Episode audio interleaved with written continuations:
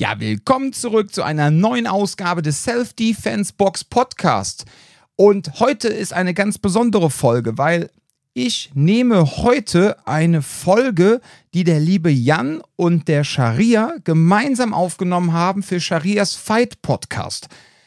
Da kommt ja auch, jede Woche kommt der Fight Podcast mit Sharia raus. Der ist natürlich dann komplett in Englisch. Und ähm, diese eine besondere Folge, und zwar Boxing versus Street Boxing, die fand ich jetzt für den Self-Defense Box Podcast so gut, dass ich mir gedacht habe, den packe ich jetzt einfach auch mit rein. Ja. Deshalb wundert euch nicht, dass Jan und Sharia euch zum Fight Podcast begrüßen. Ich habe einfach diese Folge genommen, weil ich die so gut fand und gedacht habe, die packe ich jetzt einfach auch mal in, ja, die muss ich einfach auch im Rahmen des Self-Defense Box Cologne Podcast veröffentlichen. Ist auch vielleicht für die ein oder andere Person interessant, ähm, die auch sich für den Streetboxing Instructor im Herbst interessiert. Und alle, die jetzt meinen, ah, bin ich mir jetzt meiner englischen Sprache so sicher, hört euch einfach den Podcast mal an. Ihr werdet merken, dass Sharia wirklich ein sehr, sehr angenehmes Englisch redet, was wirklich sehr gut verständlich ist. Und man muss natürlich ganz klar sagen, in so einem Podcast ist er natürlich wesentlich theoretischer, sprachlich unterwegs als in einem Lehrgang. In einem Lehrgang erklärt er natürlich auch viel, aber äh, Gewalt und die Liebe sind ja universelle Sprachen, wo es ja eigentlich gar keine Worte bedarf. Und in so einer Ausbildung ist es in meinen Augen natürlich auch ähm, das Englisch wesentlich reduzierter und viel, viel einfacher gehalten, als wenn jetzt jemand da in so einem Podcast redet. Nichtsdestotrotz, ich finde den Podcast trotzdem sehr gut verständlich. Und ähm, ja, hört mal rein, habt viel Spaß und los geht's. Hi guys, welcome back to the Fight Podcast with Sharia Richmond. Hi, how are you? And with me, Jan. Hi, I'm good. How about you? I'm amazing all the time. You're amazing. You look Mm. amazing. Thank you. I was, I was I was born this way actually. you came out like this? When I came out, I slapped the doctor. Did you have a beard though? I expect you to be. I bearded slapped, I slapped the doctor. It's like no one touches me. Come on, mom. I'll drive you home. then you got some pizza on the way. hmm That's the proper way to be born. Sharir, Yeah. I have a question. Ask away. Okay, so there's boxing, right? hmm We we we all know what boxing looks like, but you have this different thing going, and you call it street boxing. I do. What is it? Street boxing is uh basically uh taking boxing, so taking real striking that everybody knows that boxers have the best punches. Mm-hmm. and taking and I mean leg leg movement and body and all that. Good boxing and applying it to the street. Now, okay, so how we apply it to the street? Well, first of all, even without touching it, it's still very. I think boxers are very dangerous in the street Mhm. just because they like to fight and they're used to punching and hitting and getting hit. But by applying it to the street, I mean adding to it a couple things like street mentality. So street fight mentality, which is very different, multiple opponents, and also like dirty strikes, like eye attacks and throat attacks, and uh, elbows, hammer strikes, but using the same mechanics as boxing. Mhm.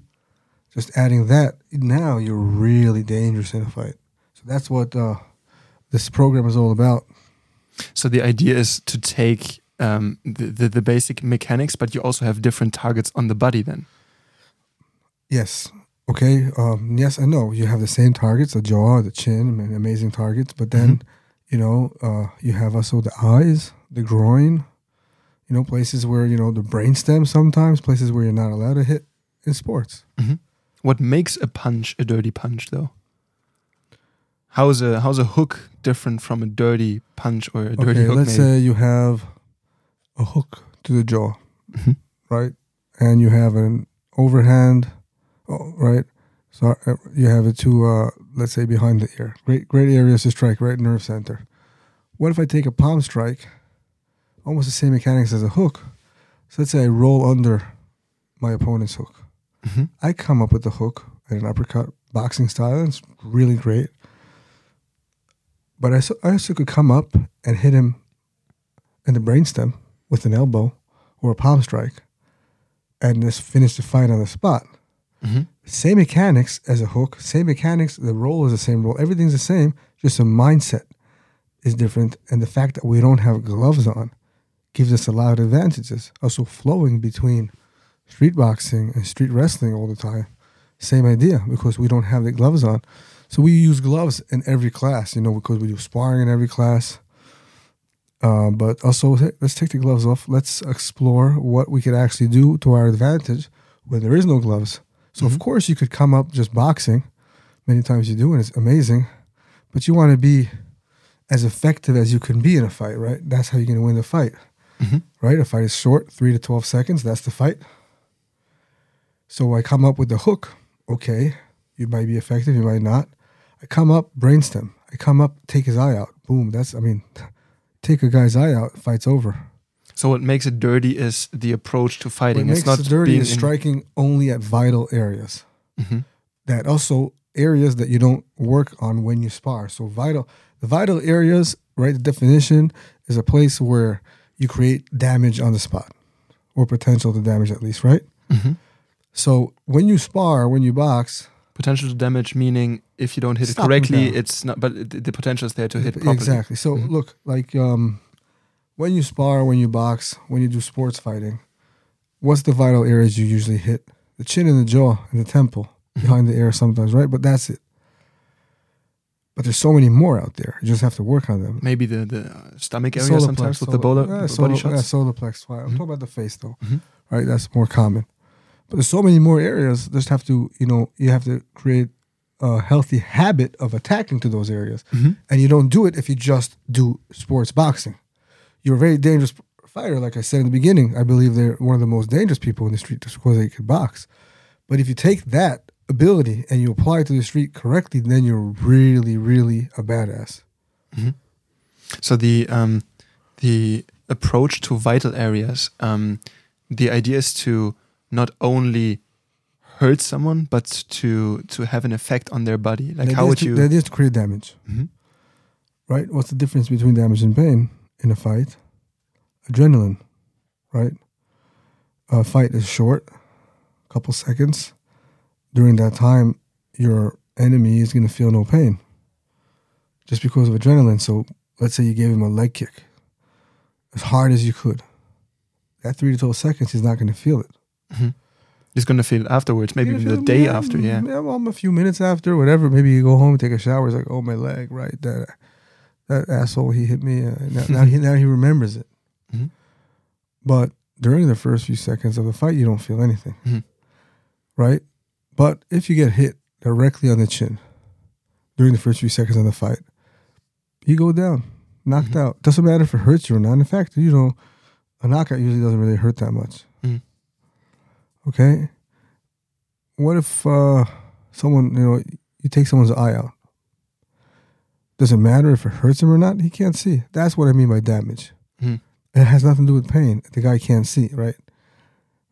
Uh, and so on and so forth, right? I hit you in the solar plex with a knee really hard. You can't breathe. I don't care how tough you are. You're gonna. It's gonna stop your breathing. So it's it's about taking away vital functions, be Exactly. it seeing, Creating being damage. consciousness, whatever. creating Yeah. damage, slowing, slowing your enemy down by creating damage. That's what you know. In many fights, in many battles, that's what you want to do. You want to slow your enemy down. Mhm. Damage does that. And you said that you uh, switch these things up. Like you said, for instance, street boxing and street wrestling.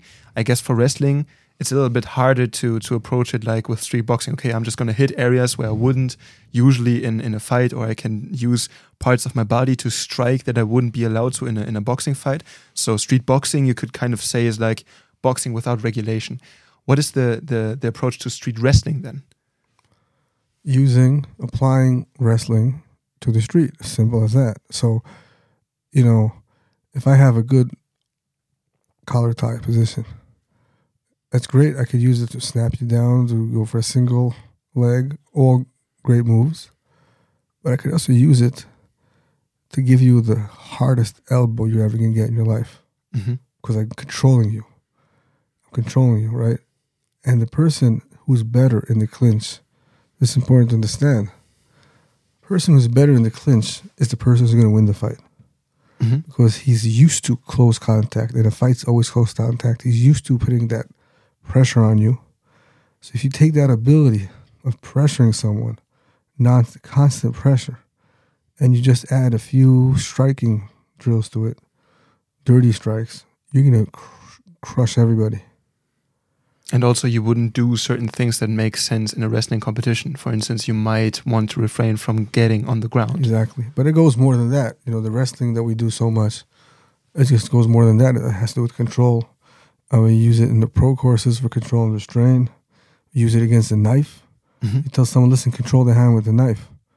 The more wrestling you do, the more grappling you do, the easier it's going to be for you to control things because you start to understand the mechanics of control. Mhm. Start to understand that you got to get a joint. You got, you know, you start to understand how to apply body weight, all those things. It's priceless uh, for a street fight. And with, um, I noticed this with people who first start boxing when you have pad drills, for instance. You know, you have to hit the pad. You you probably are looking for hitting at center impact, and that's the idea. And if you put them into sparring courses, then even if you tell them where to hit because they're nervous, sometimes they forget. But but essentially, even let's focus on those people you haven't taught where to hit. They just try to hit the head.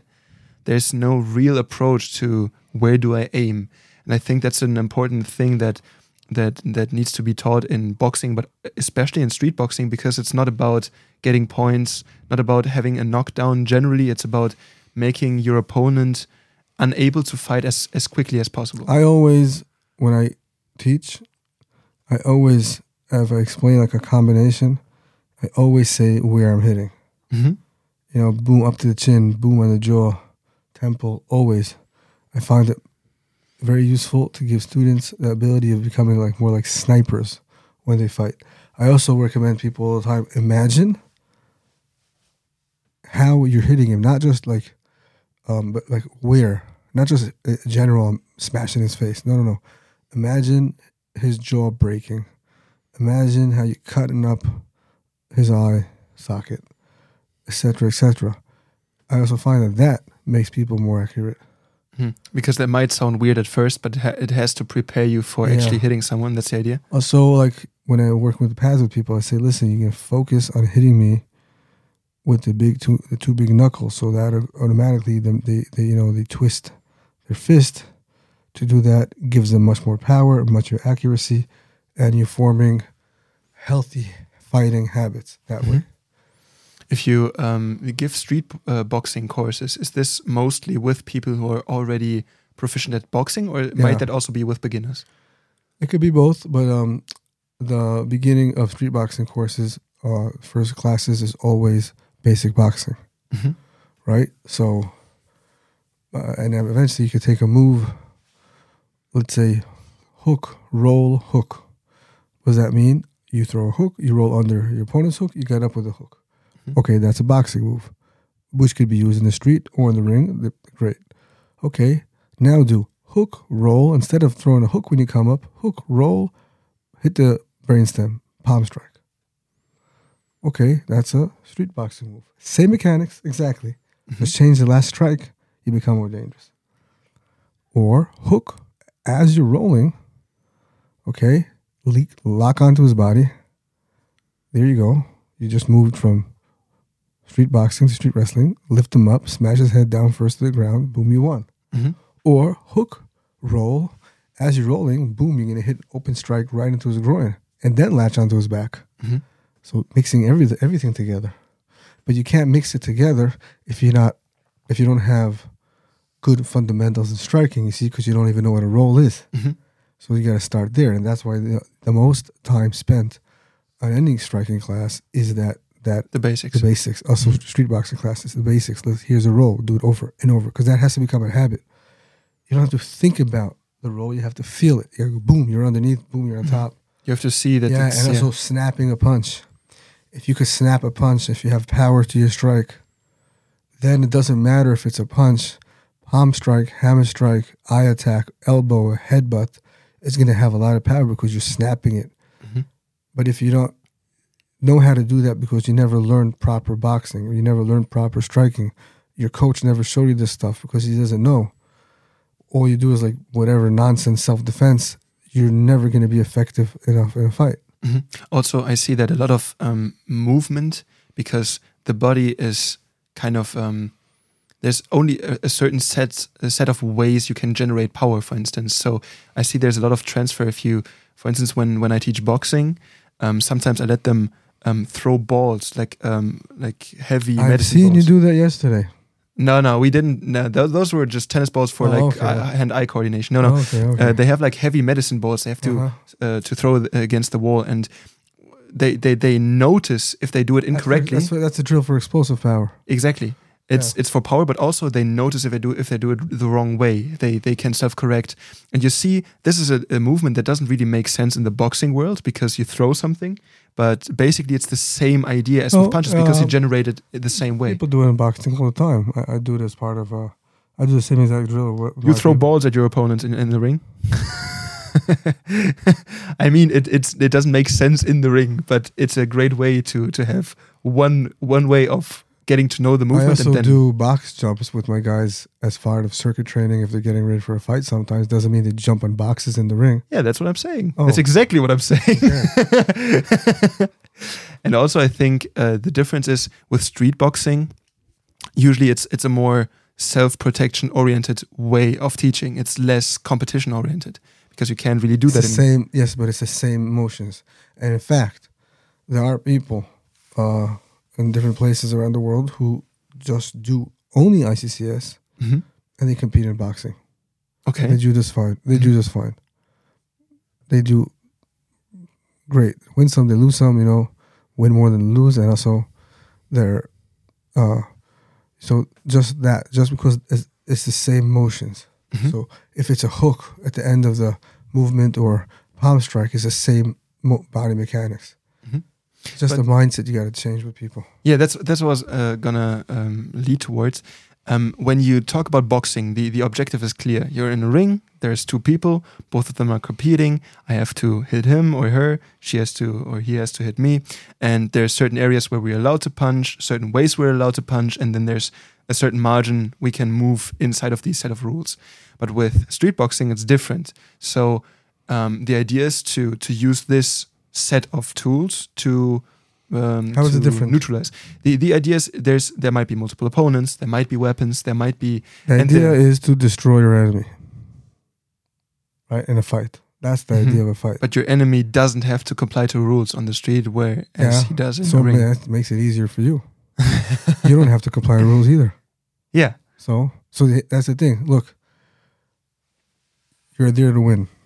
Mhm. You're there to win. Only difference is between the ring and the street is that you cannot lose in the in the street. It's not an option. So because it's not an option, you got to be a lot more violent, and you have a lot more tools. Yeah, your enemy has tools too, but you have more tools. Mhm. You have more tools, and you've been training more. Right. That's that's the, that's the whole thing. Mhm. That's the whole thing. But- so it's it's uh it's similar in a way and different in a way. Yeah.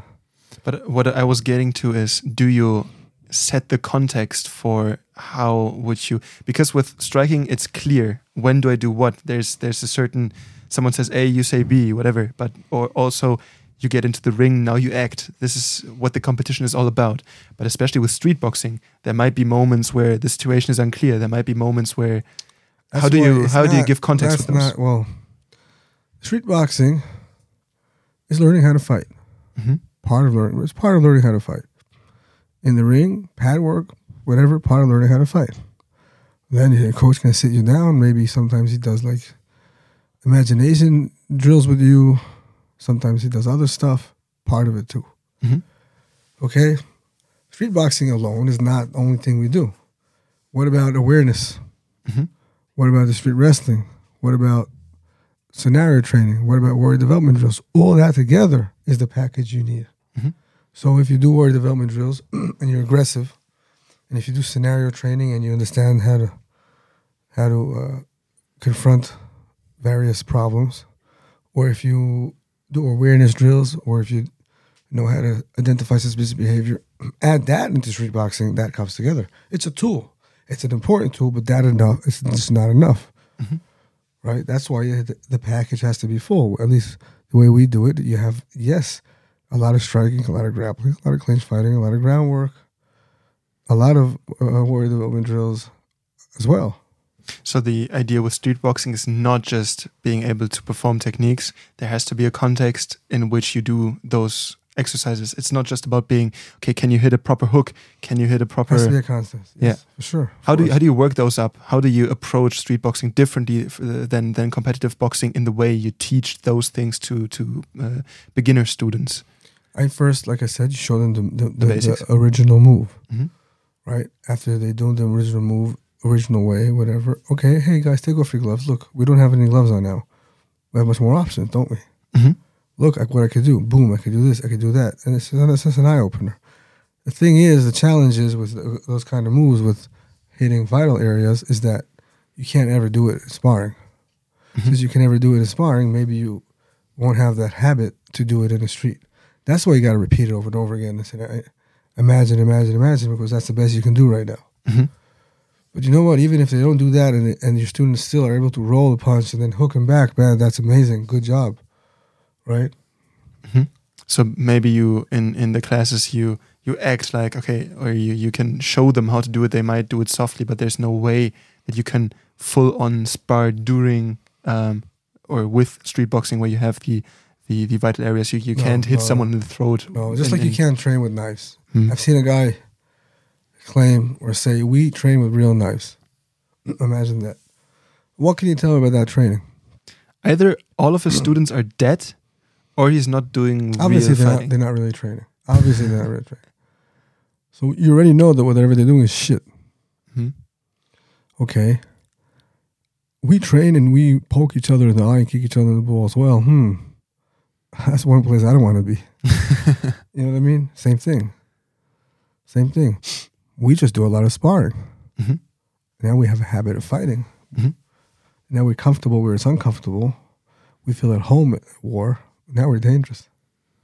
if you have people who start doing the street boxing um, and you want them to develop something they can use on the street as well sometimes there's um, situations where people are not really sure yet if they are if, if it if it makes sense uh, to to act in these ways because in in training it's usually okay he's gonna attack you whatever do the thing we we practiced you you're uh, you're you're steady you know what's to happen. You have to perform. Um, that's what we call the the whole choreographed thing, right? We we we know what's to happen.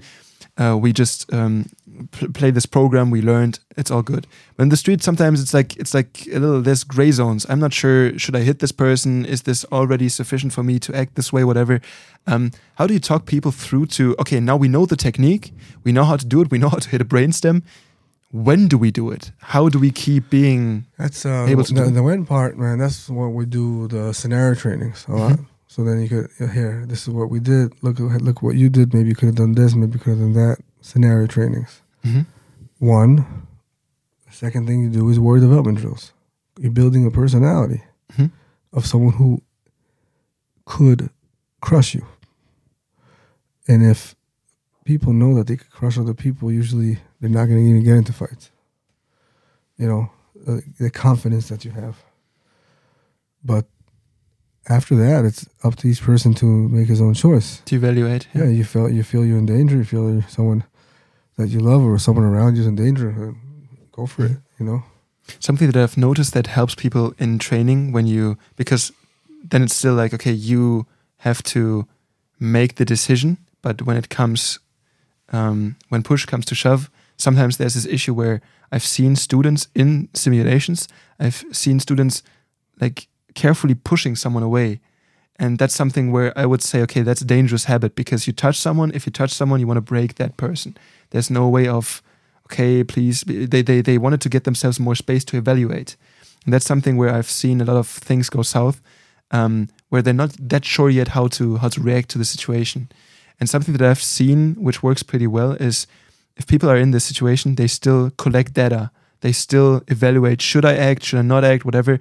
When they're in this process of collecting data, data they're not in, they're not acting. And to to switch over from collecting data to to actually acting is a process that takes some time. Because you you evaluate you decide you plan you go through it takes some time. When you're already acting it's less less distance you have to make to to So I usually, when I talk uh, with these people, especially in the in the self protection kind of way, and not, not in the competition ones, um, I talk to them about staying or moving, keeping moving, the the, the hands, the the legs, whatever, because then the, it's the, the jump isn't as as high as standing statically and then switching over. Because in the that's the the issue with a lot of training is when you know you're gonna be attacked, you know you have to act. So there's this thing when you're not that sure yet. On the street, it's not that it's not that black and white. Maybe there might be a thing where you have to be preventive. Maybe there has to be a thing where you might rather react to something. I think there's a lot of gray area that is sometimes very difficult to display in training. How do you how do you approach this? What scenario training? You just sometimes so, so sometimes your your um, trainees they they in those scenario trainings they don't necessarily just- attack each it- other. right. So it's also you get to a certain point where it's um, going to be a waste of time, Mhm. and then you stop because there's so many different scenarios, so many different things can happen. You have a job. Your job is to build a fighter. Do your job. Afterwards, you're building a fighter. You hope that training will kick in in the real thing, and most times it does. Mhm. Most times it does, and then he'll be fine. But you can't uh, ever be 100% sure how the person's going to react, Mhm. right? So train them, train, train them, train their instincts, train their habits to healthy reactions, build their confidence so they're probably never going to have to even fight. Mhm. And then uh, you do that, I think I would say you're doing a good job as a coach. Mhm. You know, don't overthink it. If you start overthinking it, you get into a place where, oh, this, that, what if this happens? What if that? Well, you're not a lawyer. I'm sorry, guys. We have a puck in the studio, and the puck is acting up. You're, you're not. You're not talking about yourself, right? I'm not talking about myself. I'm talking about the squeaky noises. no, I think. Um, but when you do these uh, simulations, do the people who are being attacked do they always know what's going to happen? Never know what's going to You you leave, leave them. You don't even know who's going to attack you. No, what happens is you, they leave the room. Mm-hmm. Totally leave the room. Uh, sometimes they get a weapon. Sometimes they don't. If they if they carry daily, a daily carry, I give them a weapon. And of course, a training gun. Go out. They might need to use it. You never know the scenario. Mhm. While they're outside, they're sprinting. They're doing burpees or anything to get their heart rate up to simulate uh, nervousness. Mhm. Then, uh, while they're doing that, we're inside planning the scenario, and then we bring them back in, and everybody in the class takes part of the scenario. So you don't know who's going to attack you, who doesn't. You know, everyone's walking around. That's like it's downtown or something, and they say, "Okay, come in, walk around," and then something happens. But you instructed the people beforehand Yes, what's going to yeah, happen. Yeah, everyone knows, and they're taking part of it. Mhm. You know, so everyone knows something's about to happen, and it could be a very simple argument to a knife attack to, depending on who's doing the scenario, something could be an active killer. Mhm. Uh, and then they have to react, and after they react, is usually the whole thing. Once they come in, once the scenario starts until it ends is about like ten seconds. Mhm. It's very short, like reality. I say stop. Everyone stops, and then we bring it all together and as a team, as a whole class. We evaluate. Okay, tell me what you did. Tell me what you think happened. It's very interesting. I say, hey, tell me what you think happened. And when he says or she says, I would say over eighty percent. Over eighty percent is not at all the scenario that we planned. We just understood it. You know, uh, that guy, that guy. Because that's what happens when you get nervous. Mhm. And we evaluate it. Sometimes we even film it. Say, "Did look at this?" And every, everyone can learn from it. You know, and then the next two people go out, come in, and that's how you have it. But the uncertainty comes not from not being a, uh, able to tell if you're going to be attacked. You're just not knowing where Yeah, it's coming yeah, from. You still know. Know because what's I've had this issue with uh, simulations sometimes, where especially with beginners, I had someone we we showed them some stuff, we did a, uh, a simulation, and uh, I went up to her and I asked her for the way I think for the train station or something, and she screamed and started started hitting me, and I'm like, this is not this is not appropriate behavior. This is where I want to. Well, was she a beginner? she was a beginner, yeah. Okay, so that's the point about uh, simulation training, scenario training, I should say. Uh, it's not for beginners. Mhm. I only do it for advanced students. Mhm. So first of all, work your basics, work your basics, work your basics, work your basics. Once I know that the student will pass the scenario, I only then test them in a scenario. Mhm. if I think that he'll fail big time, I don't even do it because I don't want to shatter his confidence in himself right from the beginning. Mhm. So next time, you know, do it with more advanced people. Are you also uh, focusing the scenario to to ask certain specific things from that person, or is it just to be Depending on Who disorienting? go, depending on who goes out, Mhm. I will have a different scenario. Sometimes it's the same scenario because it, like it could happen to everybody, like a knife attack or like an argument and then a knife attack or something like that. But if I know, let's say the two people going out now are police officers, I might give them a totally different scenario. Mhm. You know, one that's a little bit harder to deal with. It might be an active killer scenario. It might be an active killer, and then another one pops out somewhere else. Would you think that it's over? Mhm. Because in this, hey, what'd you do wrong? Well, you thought it was over. You didn't scan. Now you know you have to scan. Mhm. It's not over till it's over. Stuff like that. Something that I've run into a lot with Krav Maga is they differentiate between training in general and then there's specific training for women. Those are like the I don't know what they think, like the the special dirty tricks, whatever. But um, I get the approach that saying, okay, the situation or the, the, the situations women might be most afraid of, perhaps sexual uh, um, uh, or, or maybe a rape uh, scenario or something, is different than uh, men maybe getting into an argument at a bar or something. It's it's a whole different scenario. Um, do you just do both, or do you just switch those up, With, or the, do scenario, you, with the scenario training? yeah, or do you do specific for those groups? We do this. I do, I, I do both. I do Mhm. both. It could be sometimes I, I take a, a man and a woman out of the room, and then it's interesting. Mhm. A lot of times, what happens when the, when something goes down? Because usually the man would be trying to protect the woman, so he wouldn't be. Yeah, but um, as far as training for women, I'm not a big believer. Uh, uh, We have uh, in my gym, I have a women class, but only because these women don't work with men, so I respect that, and they have a women's class. But uh, really, women should be working with men as far as preparing for battle because that's what you ha- you'll have to fight. Mhm. You'll have to fight. If you're fighting women all your life, you're, you're in for a big, big surprise Mhm. just because of the strength difference. Nothing else. Just the strength difference is going to put you in a big surprise. So, yeah, there is no secrets for women because if there was a secret for women, Men should be given that secret men too. should be, and they'll be, and then it'll be much more effective for men. Mhm. It's just it's just simple physics, right?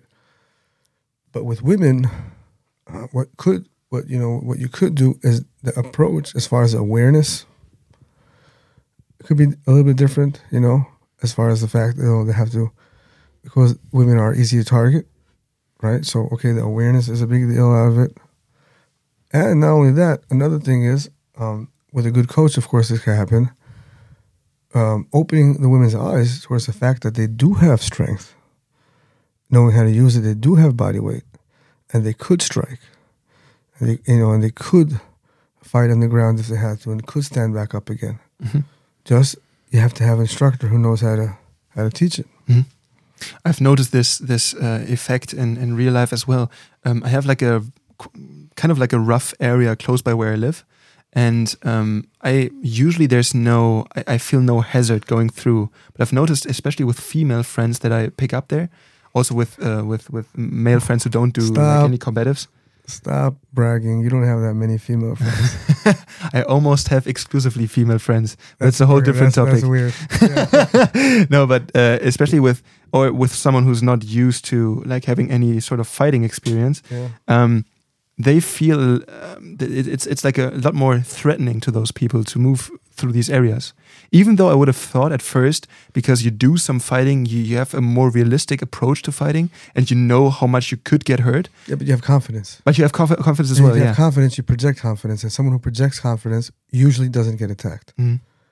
Because someone who someone with confidence and aware of his surrounding area is usually automatically a hard target, and people look for easy targets. Simple as that. Right? Simple as that. So if you're trained and you walk around like you're trained, you handle yourself, your body correctly. People see that. Mhm. Yeah, I don't know, but I don't want to mess with that guy. But if you're afraid Just of your own- seems like an unnecessary yeah, hassle. It just seems like that guy is not an easy. I don't want to mess with that guy. Look, an attack is never random. An attack is never random, right?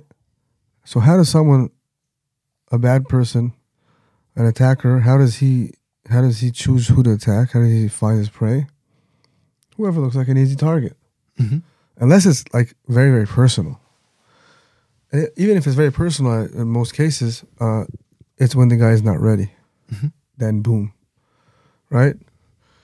So if you're aware of your surrounding area, you're not an easy target. It doesn't matter if you're a man or a woman. You said earlier that um, the woman courses you have in in the gym, uh, you respect that they don't work with men. Do you do you have like is it a constant thing or can they stay a, certain amount of time and then it's they a, have it's to? a constant thing. Mhm.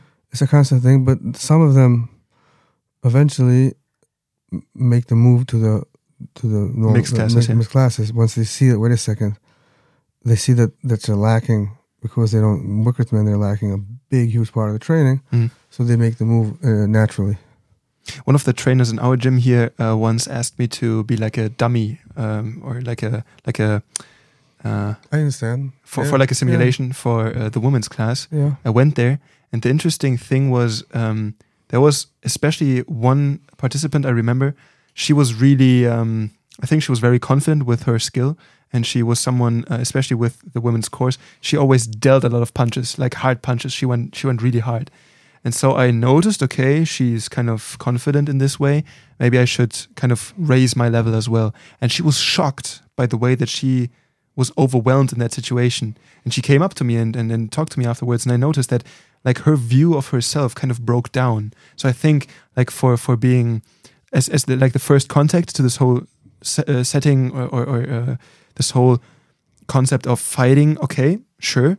But at some point, it just it's important for you to to to go into the mixed classes to have opponents that um, might really put you into like a dangerous situation, not a dangerous situation, but which kind of simulates that because I see the the the women that are in the mixed courses when they do the simulations they perform they way outperform yeah, them. Yeah, you just uh, that's what I was saying before. Mhm. That I don't believe in, in whip special. I think it's a gimmick.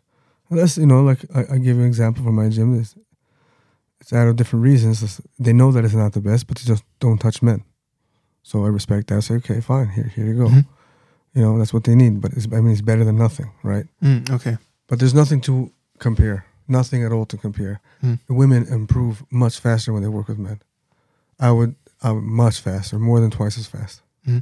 Because otherwise you could get comfortable at the level you're at. Otherwise, you don't, re- you just don't really feel the threat. Mhm. Just It's the same as fighting with with stronger opponents as well. You you have to challenge yourself. If you're the one who's winning all the time, you're not learning anything. And I, I said that before. If you're if you're stuck where you are, you're just going you're just going backwards. And also, it's the same with fighting with someone who might be in a different weight category, who might be taller, who might be heavier, all of these things. Because one, you get more experience fighting different kinds of opponents, also with different techniques. But also, you have to adapt to their settings. Like you have to adapt. Okay, this one I might have to fight long because he's smaller than me. Maybe this one I have to do a whole different thing because he might be taller. There's all of these different approaches to these.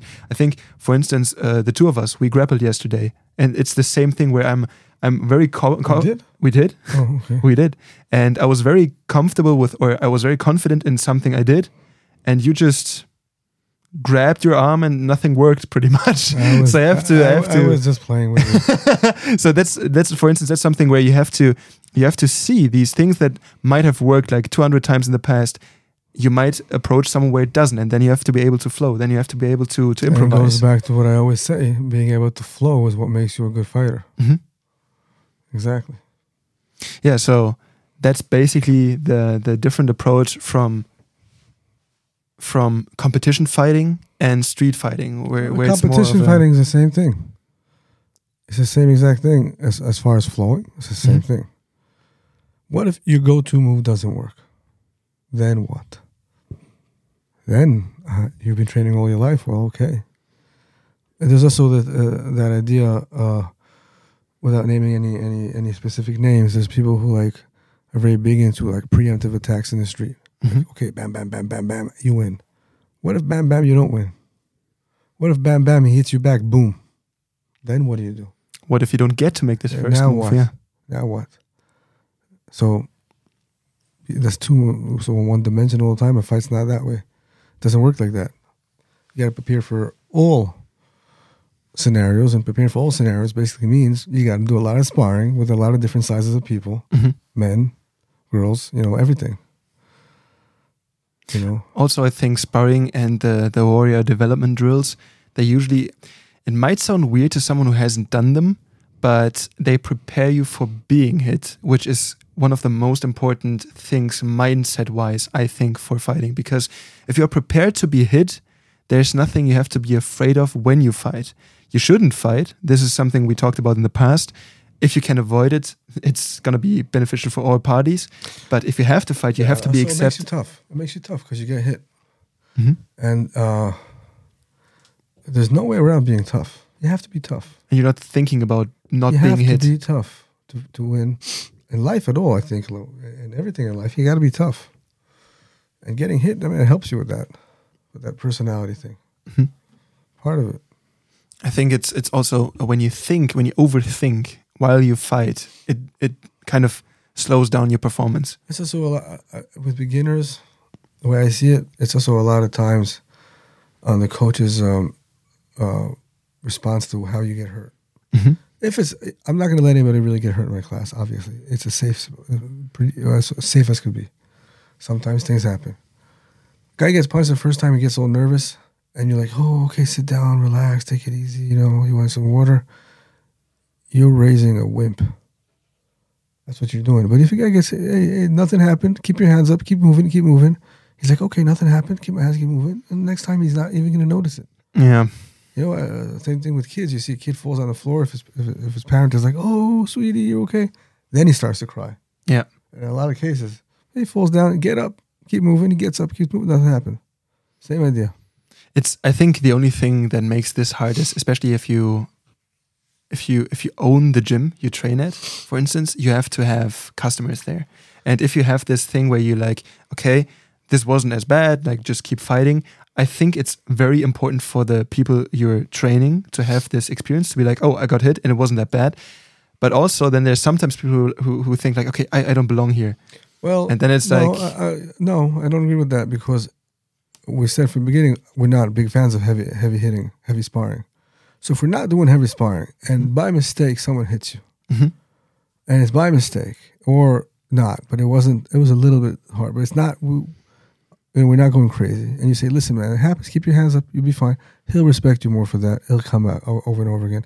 And if the guy quits because of that, he probably would have quit anyway. Mhm. A month from now, two months from now, it's just not for him. Like we said, fighting isn't for everybody. You haven't lost someone Yeah, yeah, because exactly, either way. exactly, Okay. exactly. So, would you like to to wrap up the whole topic? What's the difference between competition fighting, street fighting? Just like the the, the overview. The mindset, the, The the, mindset. add-ons, the add-ons of of what you could do in the street that you can't do in competition. Mhm.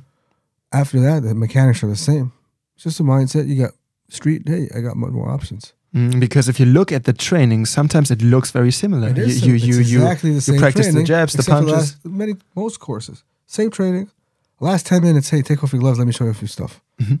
That's how it works. like sprinkle some street in, yeah, exactly, exactly, and also give some context. You explain those. exactly. Makes sense. You know, here, let's apply it to the street. Mm-hmm. Sharir, thank you very much for explaining this, Thank for you. clarifying, No for lifting the the whole mystery if you, around. wanna, the... if you want to do another round of grappling, we could do it right now. okay, let's go. Right. Okay, see you guys next week. Uh, bye bye.